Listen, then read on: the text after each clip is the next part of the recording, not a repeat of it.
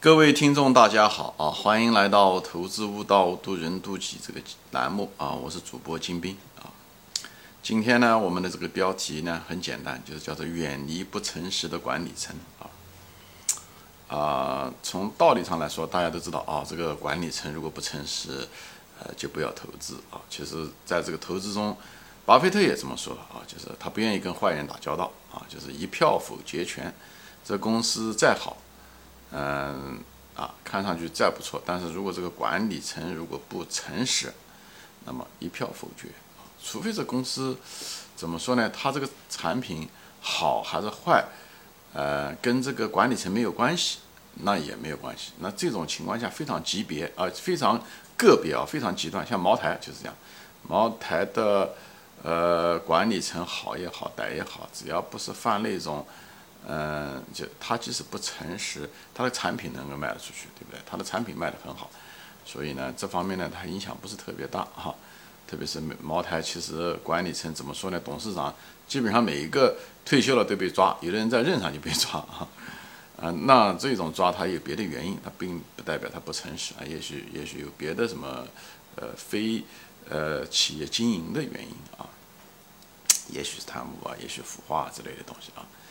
嗯，我这地方讲的不诚实，讲的是，呃，在财务报表啊，就是这公众的，呃，公开的消息上面有问题啊。这个不涉及到他他私人的事情，比方他啊，他不诚实，比方他在外面，嗯，娶了个小三啊，等等这些东西啊，或者是有的是，比方是说，呃，啊，最近一段时间的那个叫什么不长制药，他那个给他家女儿贿赂，让他去了斯坦福大学啊，这些东西，这个不算啊，这个属于个人问题，我们跟选股没关系啊。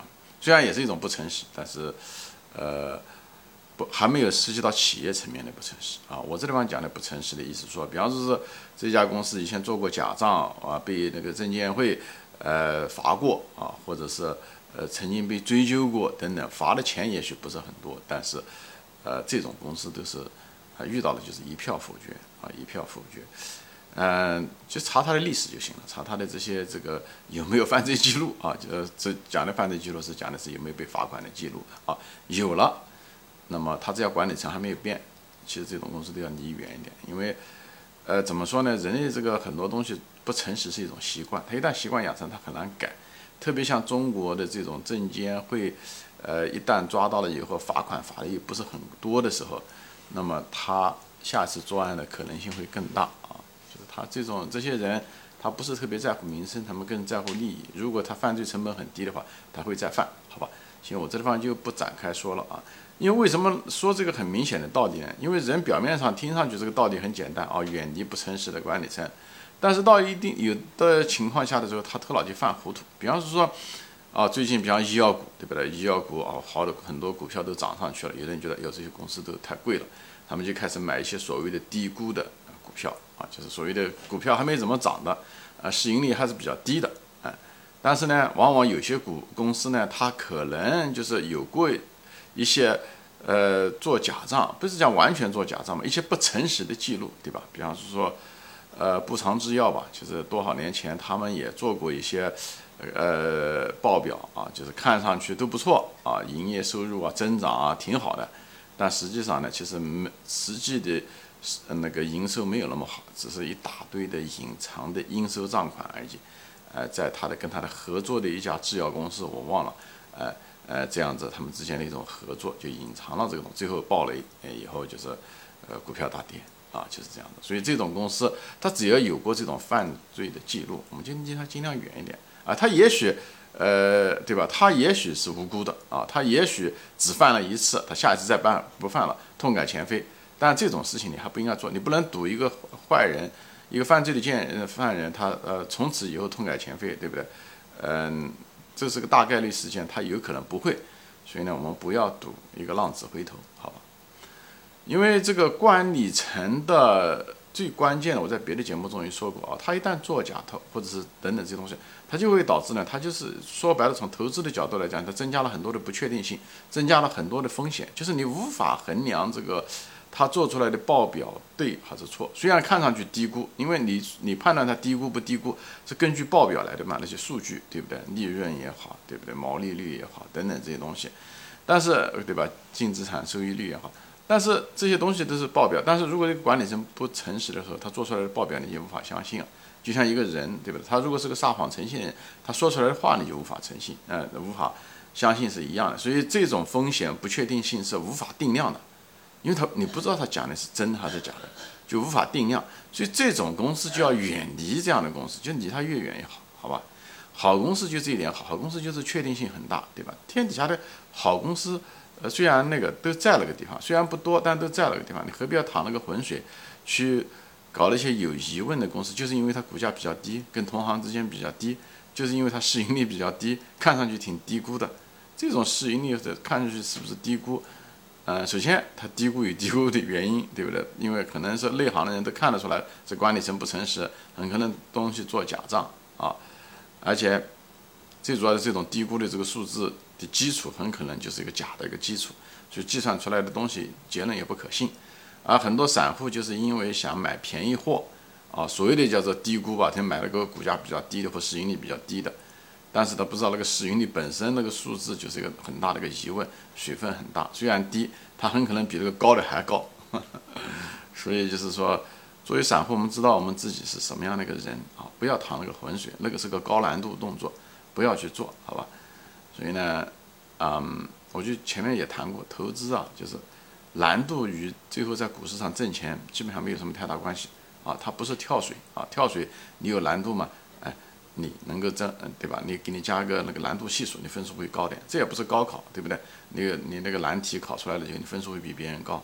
投资要的是一种确定性，就是要简单，你能够看得懂的公司，啊，你能看得懂的管理层，而不是猜他是不是浪子回头，或者是你猜他是不是在做假账。这个都是一大堆不确定性。你如果买了这种便宜货，你都要非常非常小心啊！就像很多人喜欢去潘家园淘宝一样的。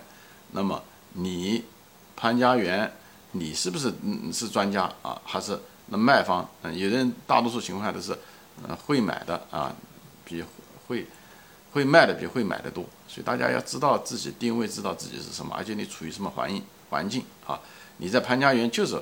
假货多，对不对？特别是那个人又经常卖假货的人，你还指望在他那地方能买到真货，那不是一件很可笑的事情。说白了，你就是贪婪啊，贪婪心、贪便宜，驱使了你去做这件事情去。所以我在这方就大家就是大概就说一下这个事情，就避开心理的误区。当一个所谓的低估的股票从财务报表上来分析的时候，同时呢，你又看到了这家公司呢，哎，它有这个管理层有这种作假的，呃。对吧？历史利迹的话，那么一票否决，就不要看报表了，直接就。所以我看很多公司的时候，基本上一看它有历史上有不好的，我就离它远一点，好吧？所以因为这种财务报表没有可信度嘛，无法评估，所以失去了估值的基础，啊，它就不存在低估还是高估了，因为估值的基础，它也许会涨上去，对不对？它也许挣得好，但这不是你挣的钱，所以我们只挣我们挣的钱，我们是确定的钱，不要去赌。不要去赌人家的管理层，坏的管理层会变好，啊，等等这些东西，好吧？还有一个最主要的原因呢，就是你买这种糟糕的管理层呢，还有一个最主要的原因啊，啊，你即使买了以后啊，你持股会有问题，你持股会有问题，为什么？你对他不放心啊，你对他不放心，所以你信心不够啊。所以它一下跌的时候，照讲作为一个价值投资者，它股票越下跌，我们越买，因为它是风险在释放，股票价格下跌，风险在释放。如果我们对这个公司已经研究过的话，那我们应该，我前面讲过，应该逆向操作，越跌越买，越跌越买。这样的话，越跌下去，我们买的股数越多，有成本又低，以后涨上去的时候，对不对？又通过股数，对不对？数目众多，对不对？你十块钱买的和两块钱买的。同样的基金，你买的数目很多，一个这个挣很多钱，第二个价位跌得很低，在幅度上面又挣了很多钱，所以这两个东西加在一起是给真正的价值投资者在底部的买入，越跌越买，带来了非常丰厚的呃利润，对吧？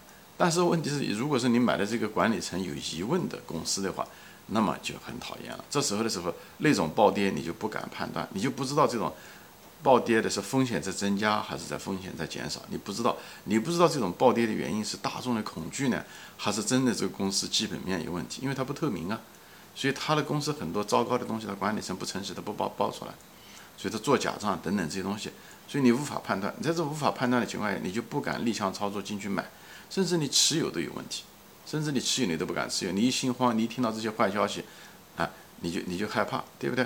所以这个时间成本很高，对不对？你好不容易持有的这股票，哎，它开始往下跌或者往上涨一点点，你你就急着要把它卖掉，对不对？你买到这种股票，无非这这种股票，无非就两种可能性，一种是它真的是个好公司，对不对？那这种情况下，它跌的时候你就不敢买，最后导致了你仓位比较低，或者是它一涨上去一点点你就把它卖掉了，就造成你的踏空，对不对？仓位买的低，涨上去也是一种部分的踏空，对不对？这也就是这都影响了你的收益，所以踏空我说过是股市中风险中的主要风险中的一个，对不对？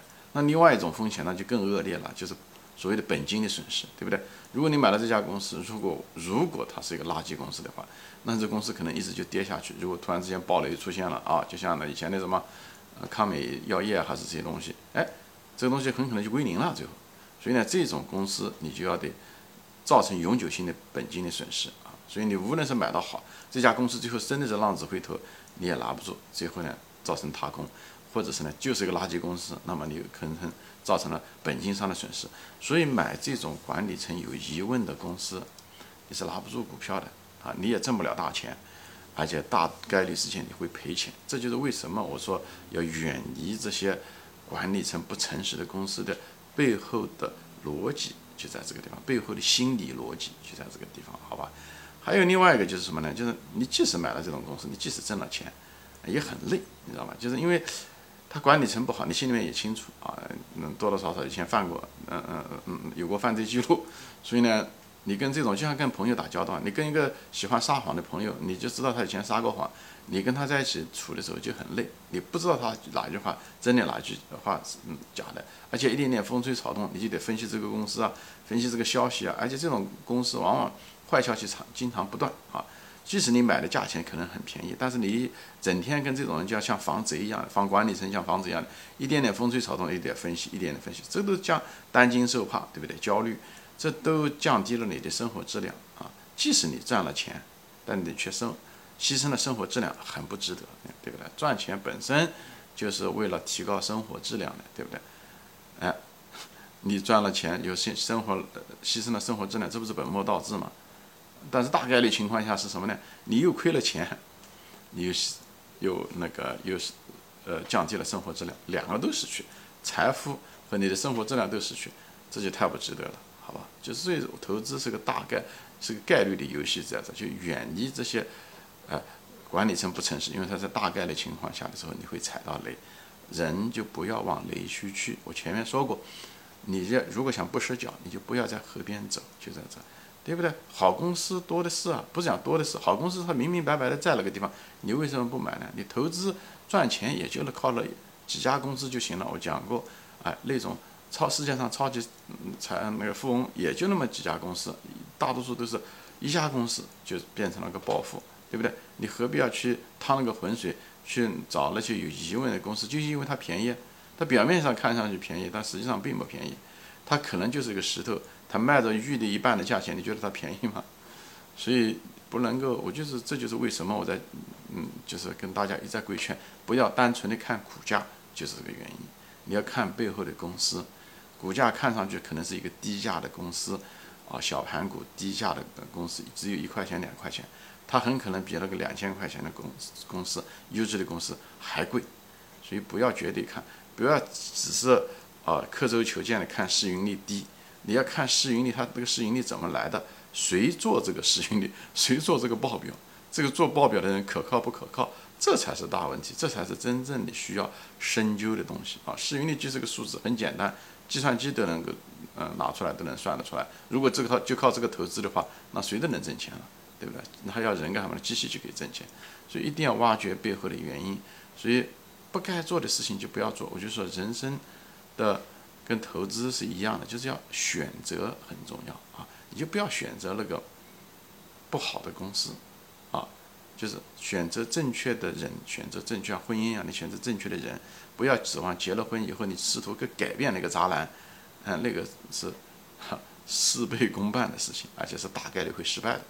股票也是一样的，就不要买那种渣男的管理层啊的公司也是一样的。